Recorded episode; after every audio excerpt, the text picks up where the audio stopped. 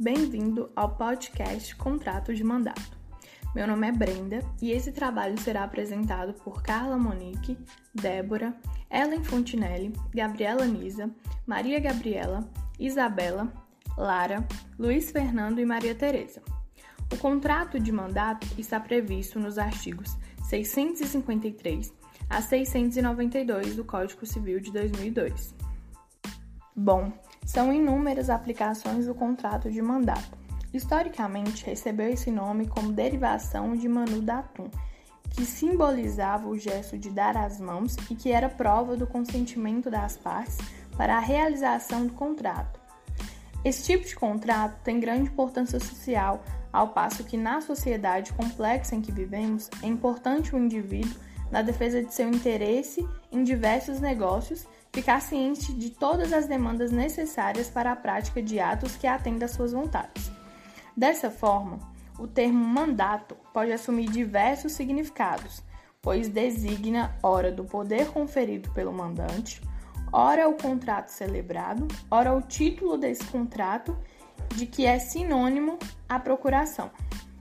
Os elementos subjetivos que compõem as partes são mandante, que é quem confere os poderes e, assim sendo, é o representado, e o mandatário, que é o representante.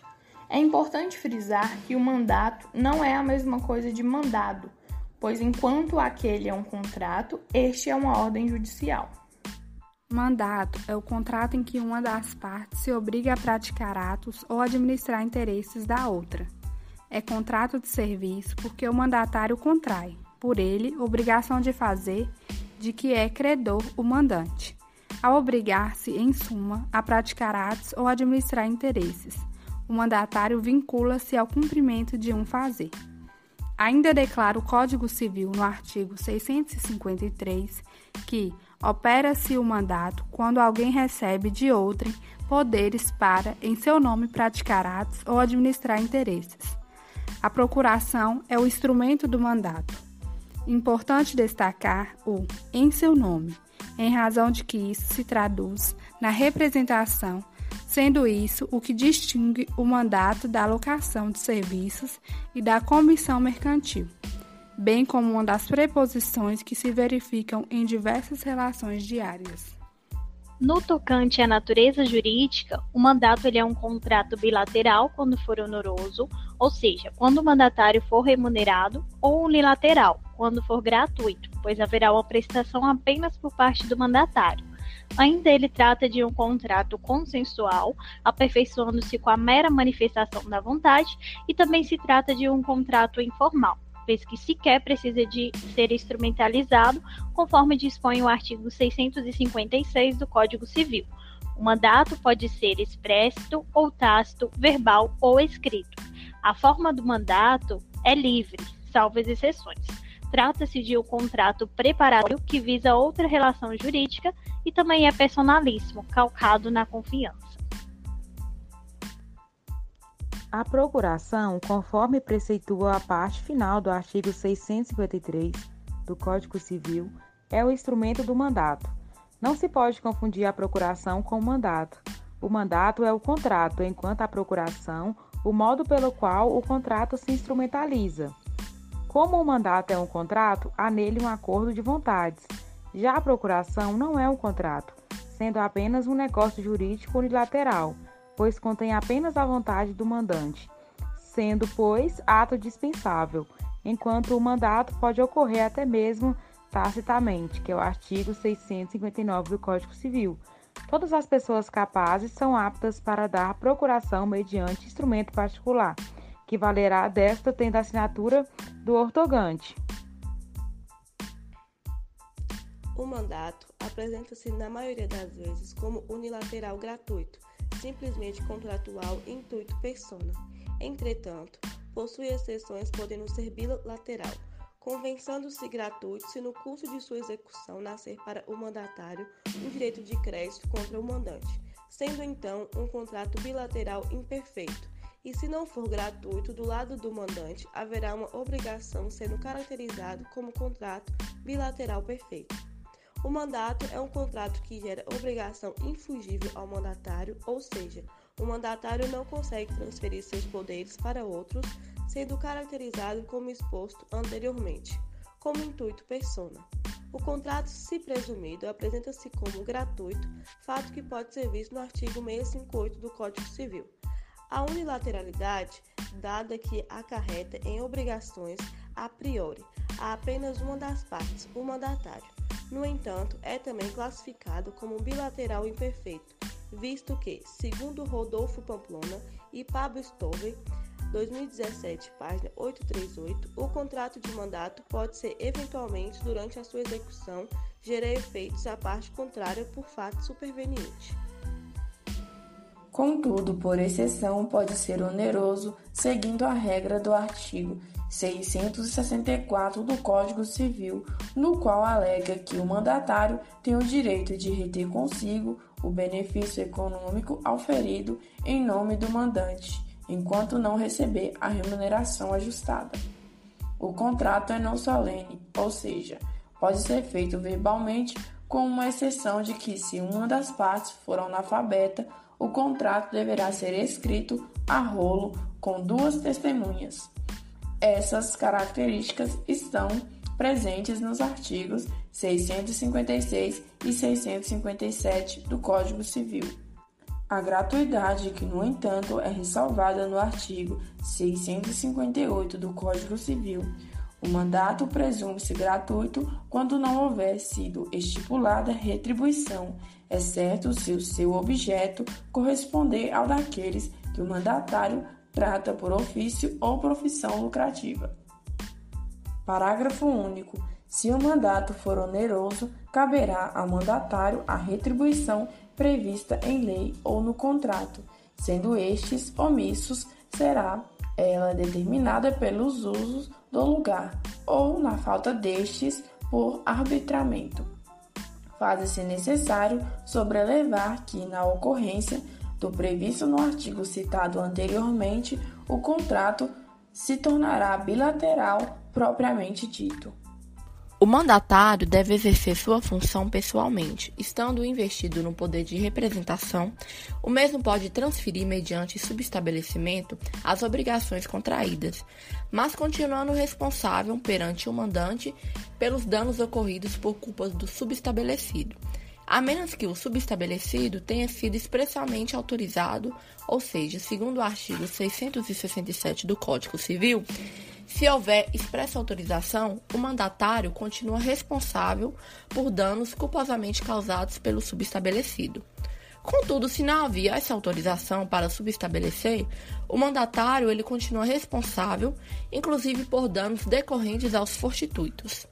Quando for a intenção das partes ou se a natureza do negócio exigir, somente o mandatário poderá agir sem auxiliares. O mandatário tem a obrigação de prestar contas ao mandante, respondendo aos prejuízos que der causa por sua culpa. Em relação a terceiros, o mandatário é obrigado a exibir o instrumento em que contém seus poderes, para que estes o conheçam, pois o mandante não responde pelo excesso. O mandatário deve concluir negócio começando ainda ciente da morte, interdição ou mudança do estado do mandante. O mandante é obrigado a ressarcir as perdas que o mandatário sofrer com a execução, a menos que resulte na culpa deste. No caso da culpa recíproca, a obrigação de indenizar poderá nascer para o mandante, em menor expressão do que no caso de imputabilidade exclusiva, se for o principal causador do prejuízo. O mandatário não contrai obrigações de resultado, sendo assim, o mandante é obrigado a pagar a remuneração ajustada, independente do resultado ser satisfatório ou não. Outro aspecto individual do contrato é quando o mandatário age em nome do mandante com excesso de poderes ou sem poderes são contratos caracterizados como válidos para o mandatário e terceiros, mas ineficientes perante o mandante. Se o mandante concordar com o ato praticado, poderá ratificar o mesmo, ou seja, poderá passar a ser o responsável por ele. Essa ratificação, ela deverá ser expressa e retroagida à data do ato, conforme o exposto pelo artigo artigo 665 do Código Civil.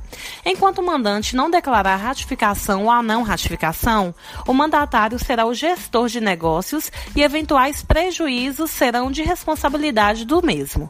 Há também hipóteses de extinção do contrato, quando se dá pela revogação por ato do mandante, no qual terceiros precisam ter conhecimento. O mandante, assim, deverá notificar o mandatário e a declaração é receptícia, possuindo efeitos ex nunc, ou seja, os atos anteriormente praticados não serão atingidos.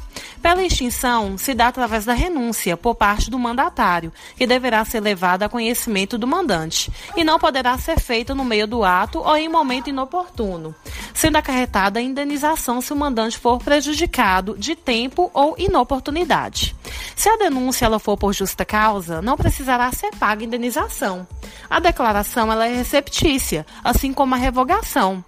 E a exceção é por parte do advogado, que depois da, denúncia, da renúncia deverá ser responsável por mais 15 dias. E também ela se dá pela morte de qualquer das partes, devido à relação de confiança entre mandante e mandatário, ou até incapacidade, incluindo insolvência assim deverá acarretar a extinção do contrato. Se a morte ela for do mandatário, transmite-se aos herdeiros certas obrigações, como a prestação de contas. Os familiares, eles são obrigados a avisar o mandante e providenciar como as circunstâncias exigem, inclusive continuando a gestão de negócios, que o mandante possa resolver a situação. Se a morte ela for do mandante, só cessará o contrato quando o mandatário tiver conhecimento, sendo assim válido os atos praticados enquanto desconhecia. Em uma ação movida no Tribunal de Justiça do Distrito Federal e Territórios, é, que tem por ação da responsabilidade do mandante pelos atos do mandatário, que se iniciou através de uma ação de despejo e cobrança de aluguéis. É, Opera-se o mandato quando alguém recebe de outro poderes para em seu nome, de acordo com o artigo 653 do Código Civil. Em observância ao artigo 679, o mandante ficará obrigado com aqueles com quem o seu procurador contratou mas poderá mover uma ação contra o procurador caso este não siga as instruções da procuração.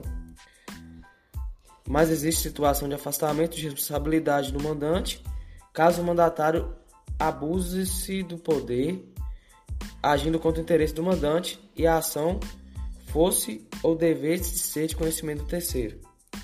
Portanto, através da jurisprudência, o proprietário de algum imóvel que ortoga poderes a alguma imobiliária deve responder pelo imóvel e eventuais conflitos do aluguel, salvo se comprovado má-fé do locatário e da imobiliária a quem deu o poder do mandato. Recurso de revista, ação julgada pelo TST e a data de publicação foi 21 de 11 de 2014. Contrato de mandato, relação de trabalho e relação de consumo. A Justiça do Trabalho é incompetente para julgar a presente ação em que o advogado profissional liberal busca o recebimento dos honorários advocatícios pelos serviços executados. Trata-se de uma relação de consumo e não de trabalho, sendo, portanto, de competência da justiça comum. Em caso, o trabalho não é o cerne do contrato, mas sim um bem de consumo que se traduziu nele, que é o resultado esperado diante de um contrato realizado entre as partes, qual seja prestação de serviço de advocacia como profissional liberal. Assim, a competência da Justiça do Trabalho estará assegurada apenas quando não houver, pela natureza dos serviços realizados, relação contratual de consumo. A apreciação da matéria, que nos parece mais coerente, deve levar em consideração pelo caráter bifronte da relação, a regra da bilateralidade da competência. Ministro João Oreste. Pela via de ação de reconvenção, em que o juiz competente para a ação também o deve ser para a reconvenção. Ministro Aloísio Correia da Veiga Precedentes, recurso de revista conhecido e provido. Fica aqui os nossos agradecimentos no intuito de que tenhamos ter tido atingido o objetivo do tema discutido.